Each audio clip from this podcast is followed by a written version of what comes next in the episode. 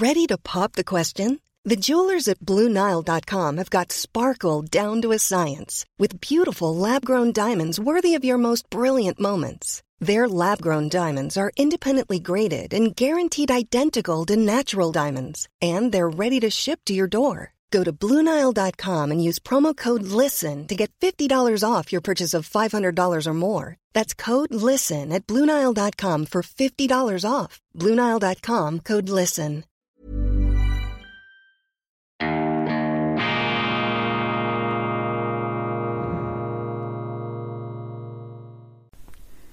Grüezi miteinander. Einen wunderschönen, beschwingten Morgen, meine sehr verehrten Damen und Herren, liebe Freunde, vor allem in Deutschland und in Österreich. Ich begrüße Sie herzlichst und hoch erfreut zur internationalen Ausgabe von Weltwoche Daily. Die andere Sicht, unabhängig, kritisch, gut gelaunt am Donnerstag, dem 19. Mai 2022. Weltwoche Daily ist auch ein rezeptfreies Medikament zur Hebung Ihrer Stimmung, zur Förderung der Zuversicht und zur Durchlüftung von Diskussionsräumen. Das ist unser Credo, das ist unsere Verpflichtung, daran wollen wir gemessen werden. Und ich habe hier ausgebreitet ein wirklich buntes, vielschichtiges Panorama an interessantesten Themen und ich muss mich dann wirklich bemühen und sputen, um diesen Berg abzutragen, aber gemeinsam werden wir das schaffen. Zuerst ein Hinweis.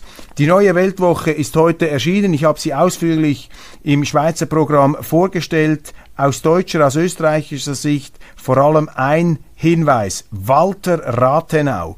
Vor bald 100 Jahren ist dieser überragende deutsche Unternehmer, Intellektueller und Politiker ermordet worden von Rechtsextremisten, eine der prägenden Figuren der deutschen Wirtschaft und der deutschen Politik zu Beginn des 20. Jahrhunderts, eine Renaissance, Persönlichkeit und wir haben einen Autor, und jetzt muss das Herz der Österreicher höher schlagen, Stefan Zweig, der wirklich der Gigant der Literatur in Wien ja sozusagen ausgebildet, in seinen künstlerischen Instinkten geschult. Die Welt von gestern, dieses fantastische Buch und dieser Aufsatz von Stefan Zweig ist natürlich antiquarisch, könnte man sagen, aber er ist auch taufrisch. Und die Würdigung, das Porträt, Stefan Zweigs von Walter Rathenau, das haben wir auf fünf Seiten, ich glaube es sind fünf Seiten oder sogar sechs Seiten, ab nachgedruckt in der aktuellen Weltwoche,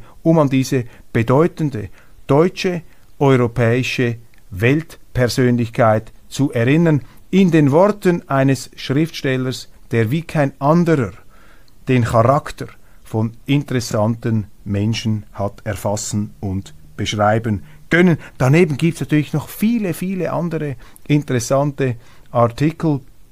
Das würde zu weit führen, wenn ich mich jetzt in der Vorstellung verlieren würde. Zweitens, Buchhinweis, auch das habe ich im Schweizer Ableger bereits erwähnt, Günter Stöckel. Wenn Sie russische Geschichte interessiert, Kröner Verlag, ein ziemlicher äh, Ziegelstein, der da äh, zusammengekommen ist, aber brillant, mussierend geschrieben. Das geht runter wie Champagner fürs Hirn, ein wirkliches Standardwerk von diesem eminenten Russland-Osteuropa-Historiker, der an der Universität Köln gelehrt hat, 1916 geboren, ich glaube 1998 gestorben, 99 er ist äh, auch ein ähm, Zeitzeuge des 20. Jahrhunderts gewesen und hat hier ein wirklich äh, sehr, sehr kluges, realistisches und auch um Sachgerechtigkeit bemühtes Buch, Standardwerk über Russland geschrieben. Ich bin erst ganz am Anfang, Seite 53, aber man lernt bereits, woher der Begriff Rus kommt. Kiewer Rus, haben Sie vielleicht gehört, nicht wahr? Die Wiege Russlands in der Ukraine, in der heutigen, in Kiew, die Mutter aller russischen Städte. Aber Rus, das Wort, das kommt von Ruotsi, Finnisch, und so haben die Finnen die Schweden bezeichnet. Also das Russland ist eigentlich das Schwedenland. Noch interessant. Solche Dinge und viele, viele andere lernen Sie in diesem Buch von Günter Stöckel, Russische Geschichte. Dann beschäftigt mich unter den Nachrichten als Schweizer die Wahrnehmung der schweizerischen Neutralität. Um die schweizerische Neutralität, etwas vom Wichtigsten, was unser Land auszeichnet, steht es ja schlecht. Die Neutralität ist eine anspruchsvolle Sicherheitsdoktrin, weil der Neutrale sich eben nicht auf eine Seite schlägt, er hält Distanz zu allen Seiten, setzt sich zwischen alle Stühle und deshalb zieht er auch Kritik auf sich. Und der Neutrale muss eben argumentieren können, er braucht Standfestigkeit, aber leider hatte die schweizerische Regierung nicht die Kraft, an der Neutralität festzuhalten. Man hat im Schlepptau der Europäischen Union sich am Wirtschaftskrieg gegen Russland beteiligt. Man ist zur Kriegspartei geworden. Man hat auch mit verbalen Verurteilungen die neutralitätspolitische Zurückhaltung verlassen. In der schweizerischen Politik fordern prominente Exponenten Waffenlieferungen an die Ukraine, obwohl das gegen unsere Gesetze, auch gegen das Neutralitätsrecht verstoßen würde. Nicht nur Munition, sondern eben auch schwere Waffen. Das sind gefährliche Tendenzen einer neutralitätspolitischen Verwahrlosung, einer Verlotterung der Schweiz, die in dieser Sendung natürlich immer wieder ähm, mit großer Sympathie natürlich für mein Heimatland, aber aufs schärfste kritisiert werden muss. Und jetzt lese ich da in einem Nachrichten Dienst. Die Schweizer Neutralität ist Thema russischer Medien. Die Schweiz, das neutralste aller europäischen Länder, rücke näher an die USA und an die NATO heran. Das Schweizer Verteidigungsministerium sei beauftragt worden, einen Bericht über Optionen zur Stärkung der Sicherheit des Landes zu erstellen, unter anderem durch eine intensivere Zusammenarbeit mit der NATO. Wenn sogar die aufrichtig neutralen Schweizer aufwachen und eine Annäherung an das westliche Lager anstreben, bedeutet das, dass sich die Welt wirklich verändert. So der Kommentar im Magazin Kommersant Russland. Das finde ich sehr, sehr bedauerlich, meine Damen und Herren. Ich bin ein großer Verfechter, ich bin ein großer Befürworter der schweizerischen Neutralität, einer staatspolitischen Überlebensmaxime, bewährt in den Stürmen der Geschichte seit vielen Jahrhunderten. Und es schmerzt mich wirklich, es, es trifft mein Herz, Klingt jetzt ein bisschen pathetisch, aber es ist so. Es befällt mich eine Melancholie, wenn ich das lese, wenn ich auch aus diesen Zeilen die Enttäuschung des russischen Kommentators herauslese und ich rufe diesem Kommentator, der mir nicht zuhört und der mich auch nicht versteht, dem rufe ich zu, noch ist die Schweizer Neutralität nicht verloren. Es gibt maßgebliche Kreise in unserem Land, auch eine schweigende Mehrheit in unserem Land, die diese Verwilderung, Verlotterung und Beerdigung der schweizerischen Neutralität nicht gut finden. Aber die Schweiz, wie andere europäische westliche Länder, ist eben auch im Zustand der Wohlstandsverwahrlosung. Man glaubt sich über bewährte Traditionen hinwegsetzen zu können, ist Teil dieser moralistischen Woke-Kultur, dieser schäumenden Gefühligkeit, die auch sehr aggressiv um und einschlagen kann, das ist nicht die Schweiz aus meiner Sicht, meine Damen und Herren. Ich sage nicht wie Frau Merkel, das ist nicht mein Land. Natürlich ist das mein Land, selbstverständlich. Ich bin stolzer Schweizer, um 25 Prozent stolzer Deutscher, bin auch ein Weltbürger. Dieses abgeschmackte Wort darf man auch mal verwenden in dieser Sendung. Aber das hier ist wirklich traurig, dass wir in den Augen Russlands unsere Neutralität preisgegeben haben. Das ist eben entscheidend, meine Damen und Herren. Spielt doch keine Rolle, ob Sie die Ukrainer und die Amerikaner oder die Deutschen für neutral anschauen. Die Kriegsparteien finden den Neutralen immer gut, wenn er auf ihrer Seite steht, aber dann ist er eben nicht mehr neutral. Als neutral ist ihre Qualität, dass sie eben auch mit den sogenannten Bösen reden können und von ihnen akzeptiert werden. Die Welt verändert sich, wenn die Schweiz nicht mehr neutral ist. Das stimmt. Wir sind nicht so wichtig. Aber die neutrale Schweiz, abgesehen davon, dass das für die Sicherheit unseres Landes entscheidend ist, ist eben auch eine Hoffnung für den Frieden auf der Welt. Denn wenn alle in die Schützengräben steigen, dann braucht es noch ein Land, eine weißen, einen weißen Fleck auf der Landkarte, wo eben die Streithähne ins Gespräch kommen können, wo sie sich beide, beide gleichermaßen willkommen fühlen. Aber die Schweiz macht eine Katastrophe nach der anderen. Jetzt machen sie ja noch eine Konferenz in Lugano, wo viele Länder eingeladen sind und die Ukraine. Nur die Ukraine, Russland nicht. Ich meine, was ist denn das für ein Signal in die Welt hinaus? Unsere Politiker, meine Damen und Herren, und ich sage das wirklich mit einem äh, Gefühl der Melancholie, haben den Verstand verlo verloren. So, jetzt muss ich da raus aus diesem Thema. Halt, ich zitiere noch Bundespräsident Steinmeier. Äh, quasi hätte ich auch nie gedacht, dass ich sozusagen zur persönlichen Aufmunterung jetzt noch den deutschen Bundespräsidenten zitieren äh, muss. Er mahnt zu mehr Nachdenklichkeit und Sachlichkeit in der Debatte über den Krieg in Europa. Dabei sei es in existenziellen Situationen überlebenswichtig, einander zuzuhören und sich zum Nachdenken anregen zu lassen, betonte der Bundespräsident. Zitat, dass wir es auch für möglich halten, uns zu irren, statt andere Stimmen in einem Aufruhr der Empörung in Sekundenschnelle niederzubrüllen oder als unmoralisch zu diskreditieren. Das meldet die Frankfurter Allgemeine Zeitung. Bravo, Herr Bundespräsident Steinmeier. Das sind weise Worte. Ich habe ihn hier auch schon aus unmaßgeblicher schweizerischer Warte, ich habe nichts zu sagen in Deutschland, kritisiert. Aber das ist eine Punktlandung.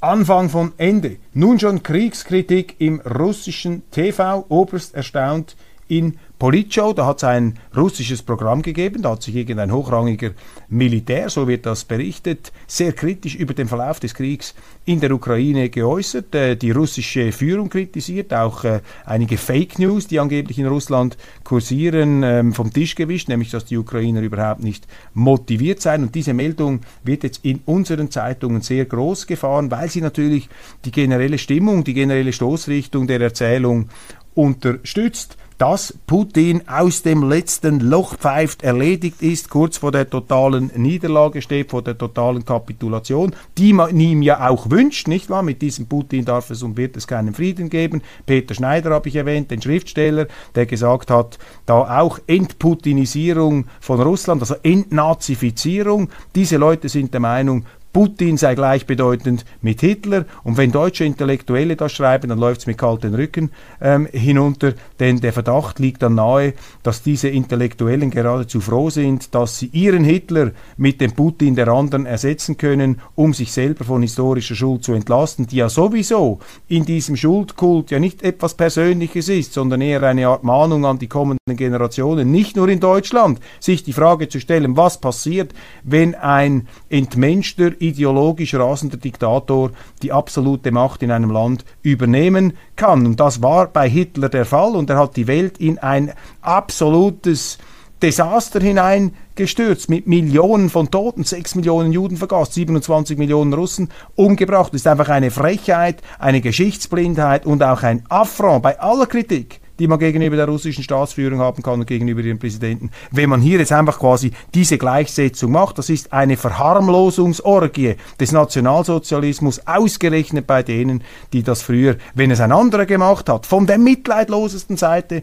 gezeigt haben. Ich finde das geradezu erschütternd, aber es zeigt, wie notwendig dieses Programm geworden ist, um hier wieder einigermaßen zurückzukehren zu einer sachgerechten Beurteilung. Ja, also da wird jetzt auch bei ähm, Gabor Steingart Putin in absolut abgezehrter, hoffnungsloser Position gezeigt. Noch ist der Krieg in der Ukraine nicht beendet, aber die Bilanz des Wladimir Putin kann man schon jetzt als desaströs bezeichnen.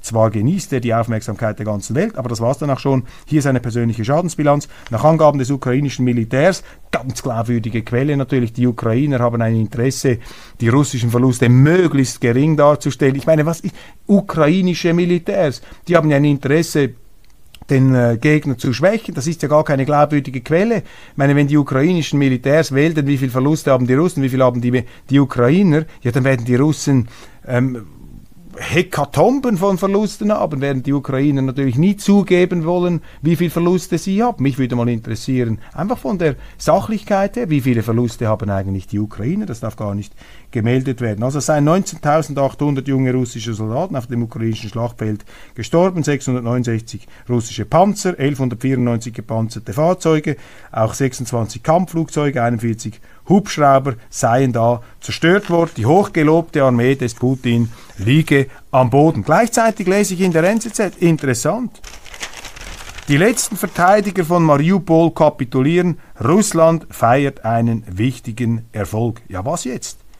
Haben jetzt die Russen diesen Hafen Mariupol erobert? Strategisch ganz wichtig. Da ist der ostukrainische Handel, Rohstoffe, Getreide, auch die industriellen Produkte aus dem Stalino, Donetsk heute.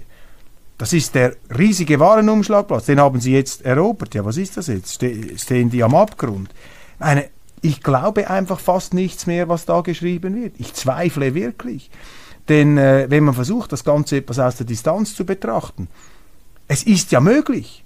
Wir kennen die Kriegsziele Putins nicht. Wir wissen nicht, was er vom Anfang an genau gewollt hat. Wir wissen einfach, dass er gesagt hat, ich will keine ähm, Mittelstrecken, keine Kurzstreckenraketen, ich will keine NATO-Ukraine. Er hat von einer neutralen Ukraine gesprochen. Er hat nie gesagt, dass er die Ukraine erobern möchte. Er hat gesagt, ich möchte den Landsleuten in Russland helfen. Das sind die offiziellen Kriegsziele. Wie er die militärisch erreichen wollte, das wissen wir nicht. Wir haben keinen kein Röntgenapparat, keine Sonde in seinem Hirn oder auch eine Standleitung zu seinem Generalstab. Das wissen wir nicht. Gut möglich, dass es ihnen nicht so gut läuft. Gut möglich aber auch, dass dieser zähflüssige Verlauf Folge der Befehle der russischen Generalität ist, die eben nicht will, dass man ein slawisches Brudervolk, äh, die Ukrainer, hier sozusagen mit der ganzen Wucht amerikanischer Clusterbomben einfach vom Planeten fegt. Kann ja auch sein, aber das widerspricht eben dem Narrativ das wir im Westen haben. Da darf gar nichts einigermaßen Rationales oder Vernünftiges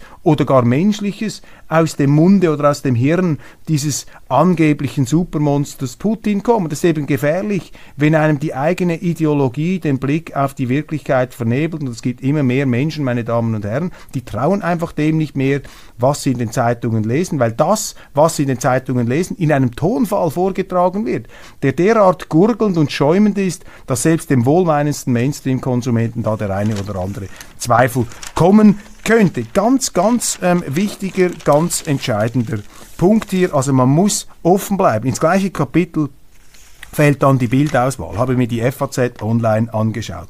Putins fatale Echokampf. Dann kommt dieses Bild hier.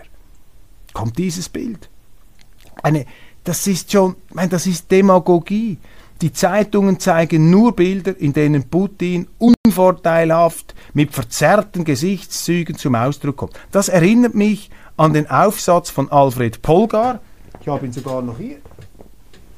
Alfred Polgar, kleine Schriften, sein Feuilleton über die Entwicklung der antirussischen Karikaturen während des Ersten Weltkriegs. Und da ist also auch hochgebrodelt ein übles Gebräu an rassistischen Stereotypen, an Entstellungen und Verzerrungen. Und verzeihen Sie mir, wenn ich das äh, parallelisiere, wenn ich das quasi äh, übereinander lege, die gleiche Stimmung, die Alfred Polgard ah, mit Blick auf die Karikaturen in seinen Zeitungen ähm, äh, zu entdecken glaubte, äh, die gleiche Stimmung, die gleiche demagogische Energie sehe ich hier in der Bildauswahl. Und auch das zeigt mir, dass den Medien nicht zu trauen ist in der heutigen Zeit, denn wenn man es sachlich meinte, dann braucht man ja nicht diese emotionale Verunglimpfungswirkung der Bilder. Und wissen Sie, all diese Journalisten in Deutschland, die geben sich ja immer so geschichtsbewusst, so sensibel,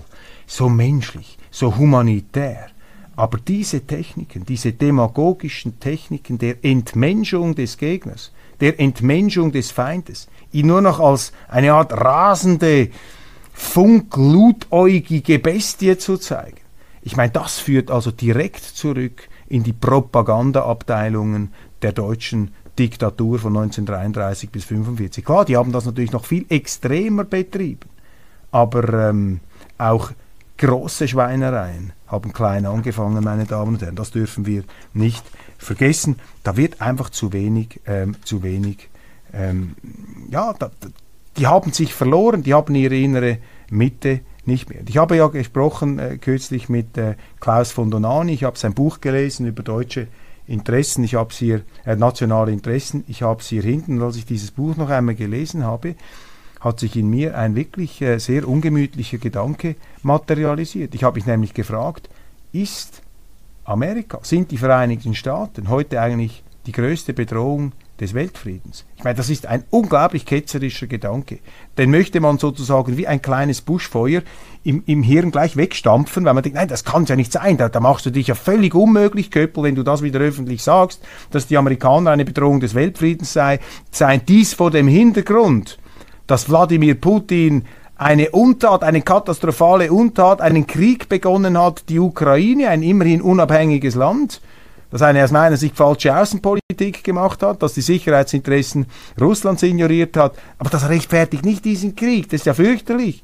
Und ich meine, es gibt vermutlich viele von Ihnen, die sagen, also wenn Köppel der Auffassung ist, die Amerikaner seien eine Bedrohung für den Weltfrieden, dann hat er endgültig den Verstand verloren. Aber das ist eben nicht so und ich bin auch nicht der Einzige. Wenn wir uns vor Augen führen, wie eben die Amerikaner diese ganze Situation in der Ukraine geradezu vorantreiben. Ich sehe da nicht, aber vielleicht übersehe ich es auch, ich sehe da keinerlei Kompromissbereitschaft, keinerlei Bereitschaft, die russischen Sicherheitsinteressen ernst zu nehmen, in eine Legitimität, in eine Rationalität zuzusprechen. Man hat das über Jahre ignoriert. Über Jahre hat man diese roten Linien einfach nicht zur Kenntnis nehmen wollen. Die Russen haben immer gesagt, das ist für uns unmöglich. Wir akzeptieren keine Kurzstreckenraketen in einer NATO-Ukraine. Das ist eine existenzielle Bedrohung.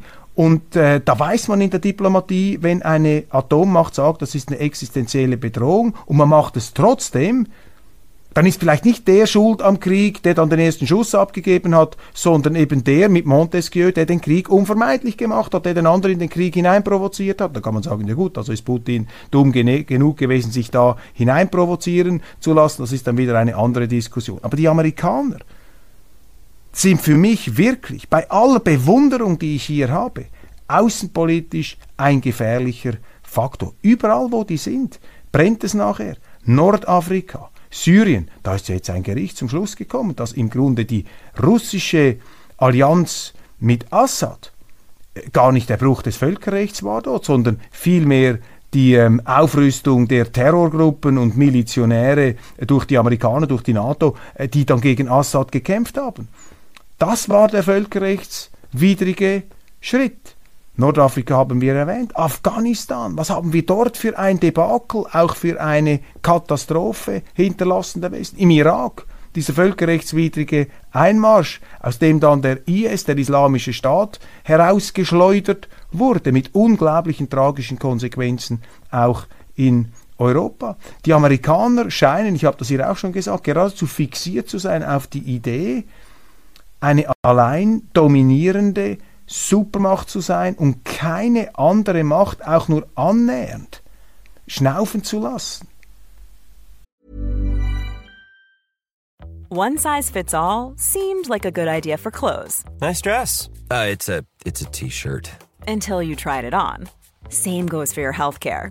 That's why United Healthcare offers a variety of flexible, budget friendly coverage for medical, vision, dental, and more. So, whether you're between jobs, coming off a parent's plan, or even missed open enrollment, you can find the plan that fits you best. Find out more about United Healthcare coverage at uh1.com. That's uh1.com.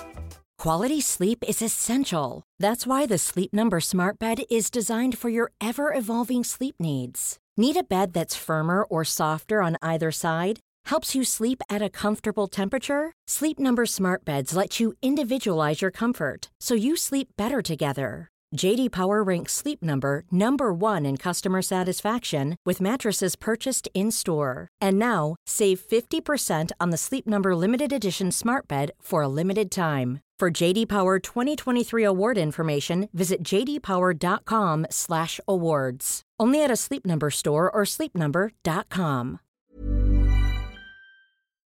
Ich meine, die Russen, ich kann das noch verstehen, während des Zweiten Weltkriegs hat man gegen die Russen, gegen die Sowjets äh, einen Systemwettbewerb gehabt. Die Sowjetunion war für mich ein Unrechtsregime, das auf Leichenbergen äh, geruht hat hatten übrigens viele dieser Intellektuellen überhaupt keine Mühe, hier die Sowjetunion zu verklären und mit diesen, ähm, sich mit diesen Exponenten eines Verbrecherstaats zu verbrütern. Aber heute sind die Russen nicht mehr die Sowjets. Das ist nicht mehr die Sowjetunion. Russland war vermutlich schon lange nicht mehr in der Geschichte so nahe am westlichen System dran, äh, wie es heute ist.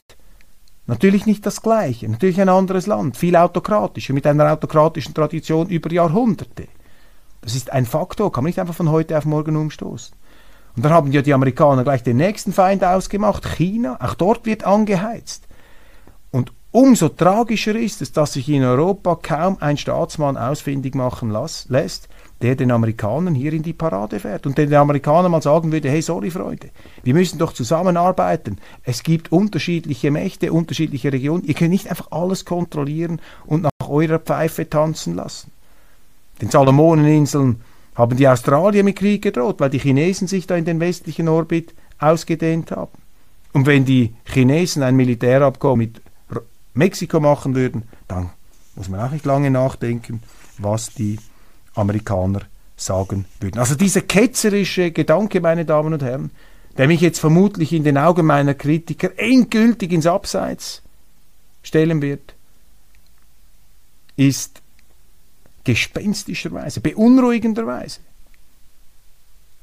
nicht mehr so leicht von der Hand zu weisen, wie ich das vor vielleicht 10, 15 Jahren auch gesagt hätte. Also die Rolle des Westens müssen wir kritisch sehen und umso wichtiger ist hier eine Rückkehr zur friedlichen Koexistenz, aber die erreichen wir nicht mit immer noch mehr Waffen, mit immer noch mehr Kapitulationsforderungen, mit immer noch mehr Dämonisierungen, mit immer noch mehr demagogischen Bildern, die uns in diesem Kriegsrausch geradezu bestätigen. Was die Welt gegen Putins Kornkrieg tun kann, ist vielleicht eine gute Nachricht. So schlimm sie ist, ein Kornkrieg bedeutet, dass zum Beispiel in afrikanischen Regionen eine Hungersnot ausbrechen könnte. Ganz schlimm. Aber das wiederum könnte in Europa vielen Leuten die Augen öffnen und zu sagen, das ist es das wirklich? Ist das unser strategisches Interesse? Wäre es nicht besser, diesen Krieg auf dem Verhandlungswege zu lösen? Das heißt, auch Putins Position eine gewisse Berechtigung zuzubilligen. Oder machen wir jetzt das weiter und in Nordafrika, in ähm, Ägypten verhungern sie? Auch spannend. Die NZZ hat es gemeldet, wenn auch eher am Rande. In amerikanischen Zeitungen habe ich es gelesen, in der Epoch Times. In den deutschen Medien lesen Sie das nicht.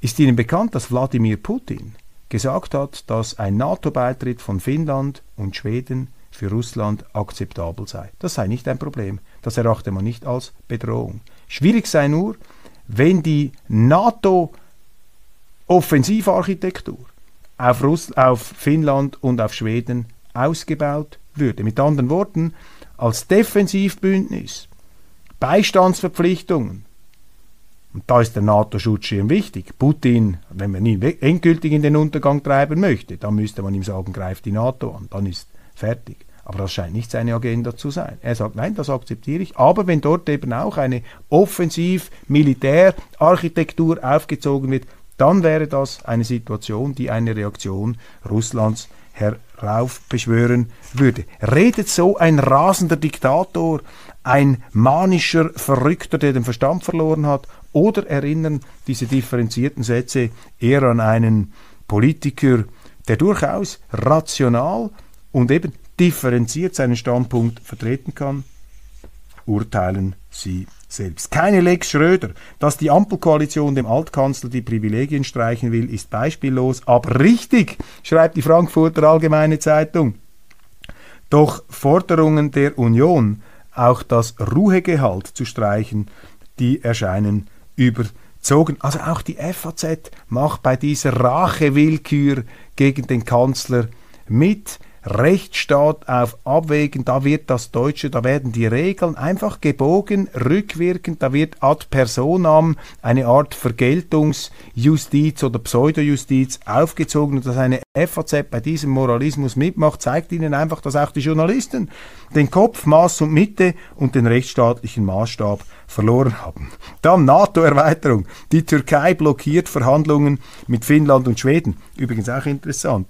Bei einem NATO-Beitritt Übrigens auch wie bei diesem OSZE-Abkommen, Organisation für Sicherheit und äh, Zusammenarbeit in Europa, steht das Gleiche drin. Jedes Land ist im Grunde frei, ein Bündnis zu wählen und selbstverständlich kann die NATO auch neue Bündnispartner aufnehmen, aber die Aufnahme dieser Bündnispartner sollten die Sicherheit der anderen nicht gefährden und sollten auch nicht generell die Sicherheit auf diesem Planeten gefährden. Jetzt, wenn sie natürlich die NATO, wenn sie, wenn die NATO sich laufend ausdehnt, vor allem auch in die Ukraine, ja, dann sehen wir ja, dass dieser Schritt, der von der NATO vorangetrieben worden ist, von den Amerikanern vorangetrieben wurde, unter Missachtung existenzieller Sicherheitsbedenken der Russen, dass dies geradezu darauf angelegt haben, hier Unheil heraufzubeschwören ist schon unglaublich. Also diese NATO muss man auch mal genauer anschauen. Die NATO, großartig. Ich habe das noch in meiner Kindheit bewundert. Die NATO, NATO-Flugzeuge, etwas vom Größten.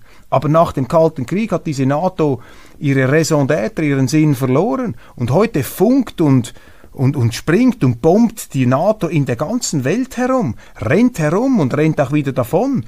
Der südchinesischen See, in Afghanistan, überall sind die präsent und nirgends ist eine gefährliche Organisation, die ihren Auftrag nicht mehr sieht. EU-Abgeordnete wollen Sanktionen gegen Gerhard Schröder. Vorstände großer russischer Unternehmen sollen auf die Sanktionsliste der EU. Altbundeskanzler Gerhard Schröder wird in dem Entwurf einer parteiübergreifenden Entschließung namentlich genannt. Die EU, die Gralsüter des Rechtsstaats, fallen da ins Mittelalter zurück der äh, persönlichen Vendetta, eben der Rache, Auge um Auge, Zahn um Zahn, Vergeltung, Außerkraftsetzung von gültigen Regeln aufgrund von schummrigen Kriterien. Diese Europäische Union, der Westen, meine Damen und Herren, kommt sich abhanden. Das ist übrigens auch eine Story in der neuen Weltwoche. Da behandeln wir unter anderem auch diese WHO-Regeln, die neuen, diese Weltgesundheitsbehörde, die da epidemisch, pandemisch äh, sozusagen ja auch äh, die Demokratur des Zirkels wagt, die Quadratur, nein, die Demokratur der Demokratie wagt. Auch eine gefährliche Entwicklung haben wir ebenfalls schon angesprochen. Faeser, Nancy Faeser will Begriff Heimat positiv umdeuten. Ist das Wort Heimat ein Problemfall? Bundesinnenministerin Nancy Faeser SPD scheint dies anzudeuten. Sie fordert öffentlich, den Begriff endlich positiv aufzuladen. Abgeordnete von Union und FDP sind verwundert. Frau Faeser, das erinnert mich immer an die Raumschiff Enterprise-Filme mit dem Phaser, haben alles Mögliche weggefasert und sie will jetzt hier einen neuen Heimatbegriff herbeifasern. Wenn, sie, wenn jemand sagt, ich muss den Begriff Heimat positiv umdeuten. Dann sagt er ja, der Begriff Heimat ist jetzt belastet, er ist negativ, mit anderen Worten, ich schäme mich für den Heimatsbegriff, ich habe Probleme. Und Politiker, die sich für ihre Heimat schämen, ich will Frau Faeser da nichts unterstellen, aber Politiker, die sich für ihre Heimat schämen, die können sie sowieso nicht brauchen. Ich bin nicht ein äh, Verfechter da des Hurra-Patriotismus und schon gar nicht des Nationalismus, wobei auch der Nationalismus besser ist als sein Ruf. Ursprünglich ein liberales Credo, der Nationalliberalismus, in der Schweiz übrigens verwirklicht, in den Vereinigten Staaten, auch in England. Die Deutschen, die Franzosen, äh, die Italiener beurteilen das etwas aus einer anderen Optik äh, ihrer Geschichte mit Ecken und Kanten und Brüchen und Untergängen. Also ein, die Heimat, Politiker, die sich für ihre Heimat schämen, sind eine Fehlbesetzung. Hurra-Patriotismus, das ist es nicht. Aber sie müssen doch ihr Land gern haben. Sie müssen auch die Leute gern haben, ihre Landsleute. Und sie können nicht mit so einer Art allergischem Heimatbegriff oder einer Heimatallergie können sie auch keine gute Politik machen. Elon Musk außer Rand und Band. Ich finde das unglaublich, dass sich die Frankfurter Allgemeine da auch an diesem Elon Musk abarbeitet, weil er Twitter kaufen will. Jetzt will er den Preis noch etwas drücken. Jetzt wird das einfach so madig geredet. Dabei ist doch das eine gute Nachricht, wenn Elon Musk, ein Befürworter der freien Rede, dieses durchzensurierte und zu einer Art linken Echokammer umgebaute Twitter-Universum wieder etwas öffnen möchte. Ich verstehe gar nicht, warum die Journalisten sich daran abarbeiten. Lässt zumindest den Verdacht nicht ganz unplausibel erscheinen, dass die Journalisten es offensichtlich nicht so halten mit der Meinungsäußerungsfreiheit. Sie haben lieber, wenn da der Mainstream, der Woke, der linke, der links-soft-grüne Mainstream äh, dieses Twitter kontrolliert. Und das Übrigens, das stimmt, auch in der Schweiz. Viele Journalisten sind der Auffassung, dass die freie Meinungsäußerung gefährlich ist. Weil eben die, sie, sie verachten das Publikum, sie verachten die Leser, sie verachten die Zuschauer, sie sagen, ja, yeah, die, die dummen, die blöden Leute da draußen, die könnten aufgrund eines Artikels, der irgendetwas sagt, der falschen Partei eine Stimme geben. Also diese ganze Arroganz und Geringschätzung der Mündigkeit und Urteilsfähigkeit der Zuschauer und der Leser, der findet eben in der politischen oder auch in der äh, politischen Realität oder auch in, der, in, den, in den Leitartikeln der Zeitungen dahingehend Ausdruck, dass sie dann eben äh, finden, man darf die, äh, die Meinungsäußerungsfreiheit nicht mehr gewährleisten, weil die ist gefährlich, weil dann könnten ja die Leute da eben, die viel zu dumm sind, äh, möglicherweise Dummheiten mit dem machen. Ist doch unglaublich. Die Menschen, die Leute sind oft klüger als ihre Führer und als ihre Journalisten. Und wenn ich in die direkte Demokratie in der Schweiz schaue, dann beobachte ich, dass die Volksentscheide oft viel vernünftiger sind als das, was die Medien empfohlen haben. In der Demokratie kann man doch nicht das politische und journalistische Denken auf der Verachtung des Demos, des Volks aufbauen. Aber genau so ist es. Und die EU ist auch so eine Organisation der Volksverachtung, der Bevölkerungsverachtung, denn die haben all diese institutionellen Top-Down-Mechanismen. Sogar der deutsche Historiker äh, Friedrich August, Heinrich August Winkler hat mal gesagt, die EU gebärde sich in vielerlei Fragen wie eine aufgeklärte Diktatur. Über das Wort aufgeklärt könnte man noch argumentieren. Energieversorgung, ein hoher Preis für die Unabhängigkeit, titelt die FAZ. 300 Milliarden Euro muss die EU bis 2030 investieren, um sich aus der Abhängigkeit von russischen Energielieferungen zu lösen. Die Zahl ist beeindruckend und dennoch kein Grund, nun nach dem nächsten Schuldenfonds zu rufen. Jetzt noch 300 Milliarden Euro für die Energie. Also das Schuldenhimalaya der Europäischen Union wird größer und größer. Kulebas Wut auf Lambrecht.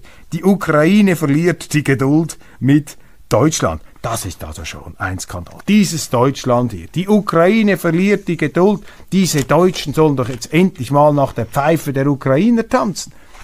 Diese Arroganz, diese beispiellose Arroganz des ukrainischen Außenministers, die finde ich bemerkenswert. Die, die lesen jetzt den Deutschen regelrecht die Leviten. Aber ich glaube nicht, dass dieser Außenminister damit bei einem Großteil der Deutschen punkten kann. Allerdings, die Medien und die Politiker sind auch schuld an dieser Stimmung. Die haben die Ukrainer in diesem Selbstgefühl geradezu bestätigt. Und dahinter steckt nämlich gleich der nächste Skandal. Die Amerikaner haben immer klar gemacht, wir wollen die Ukraine in die NATO-Militärstruktur integrieren. Aber in der Europäischen Union hat das im Grunde niemand gewollt. Das haben mir viele Diplomaten gesagt. Die haben auch einen Horror vor einer EU-Mitgliedschaft der Ukraine.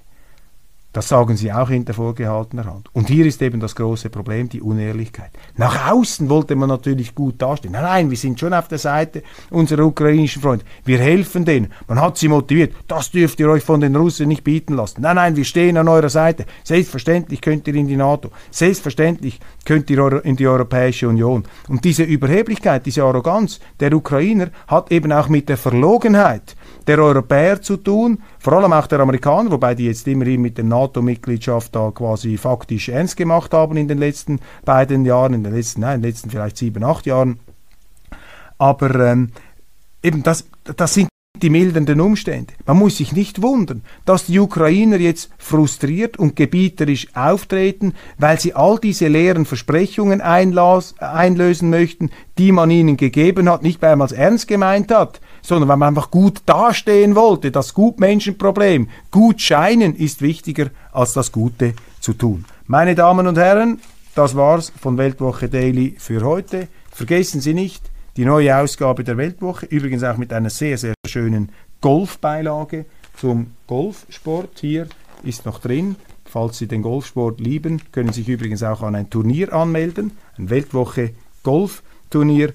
Und hier diese, ja, wieder umfangreiche Ausgabe, weit über 80 Seiten Weltwoche mit vielen abwechslungsreichen Berichten aus der Kultur, der Gesellschaft, der Politik natürlich, Geschichte, Leben heute, ein bunter Strauß und ich bin sicher, dass auch Sie etwas Inspirierendes darin finden. Jetzt bin ich endgültig am Ende meiner Sendezeit angekommen. Vielen Dank, dass Sie mir bis hierhin gefolgt sind. Wir sehen uns morgen wieder wenn es heißt Weltwoche Daily, die andere 360 Grad Sicht. Machen Sie es gut.